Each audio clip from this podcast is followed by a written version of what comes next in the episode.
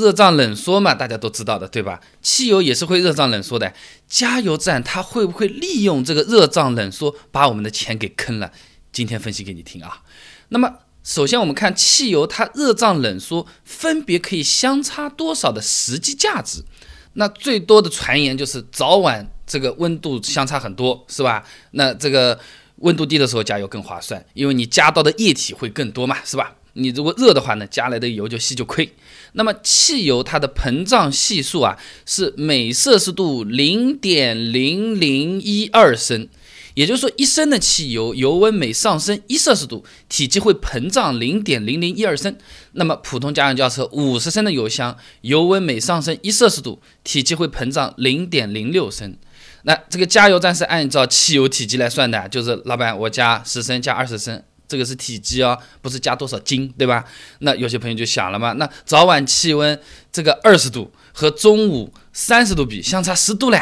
那五十升的油箱零点零六这么膨胀一算，我其实就加进去四十九点四升了，那不是亏了零点六升的油钱了吗？那早上晚上去加肯定是更划算，冬天加更划算，是不是这样？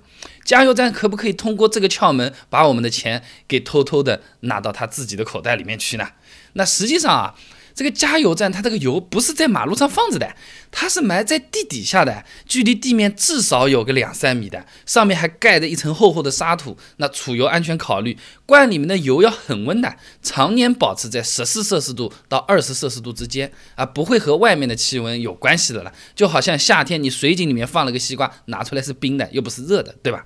那么另外像这种中石化加油站的话啊，呃，国家有规定的，是用玻璃钢化双层油罐的，这个输油管线用的也是 PE 材料，这些材料啊，热传导性很低，不会把这个地表温度带到地下的，引发这个热胀冷缩啊。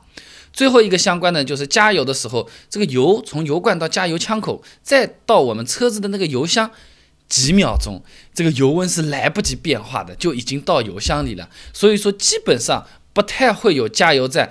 通过这个热胀冷缩原理把我们钱给坑掉的这种事情的，那加油站是不是就是很老实的不坑我们的钱呢？显然不是的，加油站真正可能多赚到我们钱的是哪些地方？我接着跟你讲啊，这个油价它每升的价格是有零有整的，以金额来加油啊，实际加油量会略有忽略不计的情况。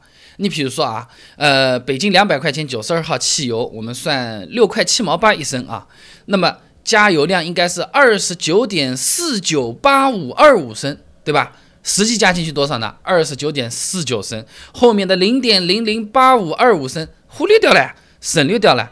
那我们自己加加，对于我们车主来说嘛，一点点可以忽略不计的，是不是啊？这这个就是棒冰舔了一口这么点糖嘛，是吧？哎，但是啊，如果说是这个加油站。全国范围来看，几十万的车主，几百万的车主，这个零点零零几加在一起，好几百万的钱哦。所以呢，这个东西对我们影响是不大。但是如果心里不舒服的话呢，办一张加油卡，直接说我加多少升，嗯，就可以避免这个因为钱的这个四舍五入或者是取整来产生的这种损失了，而且还可以享受这个自主加油站带来的优惠啊。那么刚才是个小零头，是不是除此之外就没有什么猫腻了呢？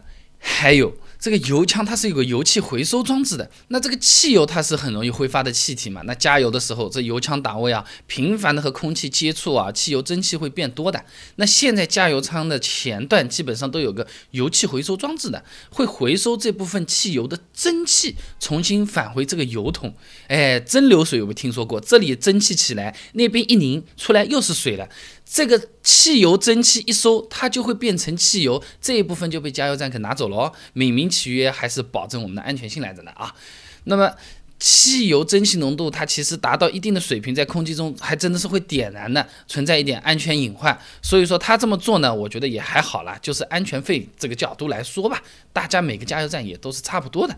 呃，这个油枪呢，它是通过回收机制可以让我们少拿一点油，但是我们就理解为我们买个房子有可能要交房产税啊，买个车子有可能要交个车船税，大概就是这个意思。这个油枪本身倒是不太会有太大的偏差，国家规定千分之三的误差范围超出是罚的。很厉害的啊，那么关于加油啊、省钱啊，有时候真的不是多少钱的问题，是我们大家都不想觉呃被骗了，或者说我们笨一点的要被人家欺负，更多时候是这样，所以各种各样的想法和方法都来了，对吧？比较主流的一种想法就是加油不要加满，每次只加半箱油。哎，这个怎么算呢？就五十升的这种油箱，汽油每一个立方米大概是零点七到零点七八克，每次只加半箱油呢，每次大概可以节约大概二十五升燃油的重量啊。那按照液体质量来这个算的话呢，大概节约十八公斤啊。那么一般家用车每减重一百公斤，百公里油耗就降零点三到零点五升了。对应比例，每次只加半箱油的话，在百公里油耗就可以减低零点零五四升到零点零九升，的确可以省掉一部分油。很多朋友也是很得意的跟我去分享这个问题。但是这里我自己是有一个疑问的：每次只加半箱油，那我们是不是去加油站的次数变成两倍了？我们把车开到加油站，是不是额外的要？烧掉一点油钱啊！呃，我们在加油站如果运气不好要排队，这个又不熄火，这个怠速在那边烧，排队时候烧掉的油是不是比这个零点零九还是要来的多呢？哦，我感觉是不太划算的。我自己加油的话，基本上啊就是顺路加油，我不管我自己的车子还有多少油，开过一个加油站，哎，我觉得一半以下了，我就进去加满就行了。没路过，我也不会特意开车去加。我觉得这个办法还是不错的啊，你不妨参考一下。那说到加油，其实大家讨论的话题很多的，何止是这个算钱热胀冷缩啊？那比如说。九十五号的这个汽油是不是比九十二号的汽油动力还要强？呃，有的朋友说不是动力强，是省油；有些同学说又不是，对这个车子好，更干净，清洁性好。到底谁说的是对的？到底谁说的是有点问题的？我把资料全部都查出来了。如果你有兴趣想了解一下的话呢，不妨关注一下我的微信公众号“备胎说车”，直接回复关键词“加油”就可以了。那我这个公众号呢，每天都会给你推送一段超过六十秒的汽车使用小干货，文字版、音频版、视频版都有，你可以挑自己喜欢的啊。那想要知道这油箱把油加满会不会伤车啊？中国的油都说差，国外的油能好到哪里去啊？这个汽油标号我到底是加九五还是加九二？想要知道很简单，手机打开微信，搜索公众号“备胎说车”，回复关键词“加油”就可以了。备胎说车，等你来玩哦。